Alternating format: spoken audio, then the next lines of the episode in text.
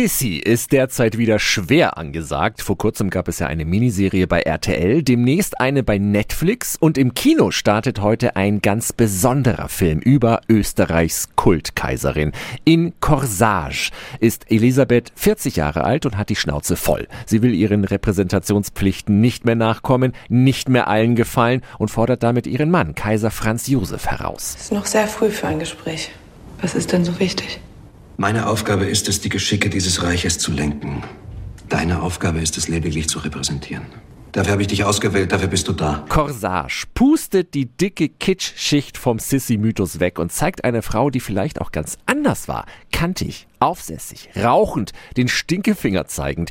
Regisseurin Marie Kreuzer wendet dabei ähnlich wie Quentin Tarantino die Technik der Irritation an. Da ist 1877 ein Traktor zu sehen oder an der Harfe erklingt ein Rolling Stones Titel. Das ist toll gefilmt und mit einer grandiosen Vicky Kriebs in der Hauptrolle. Meine Wertung 8 von 10 Helmchen.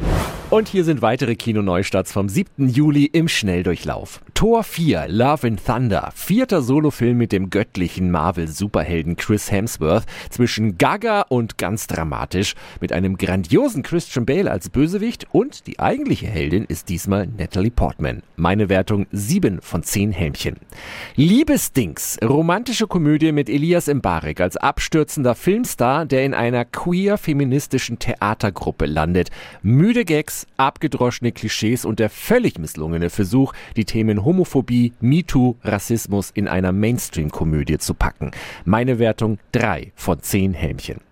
Willkommen in Siegheilkirchen. Erster Animationsfilm von Wer früher stirbt, ist länger tot, Regisseur Markus H. Rosenmüller, nach den Zeichnungen von Karikaturist Manfred Dykes. Meine Wertung 6 von 10 Helmchen. Viel Spaß im Kino.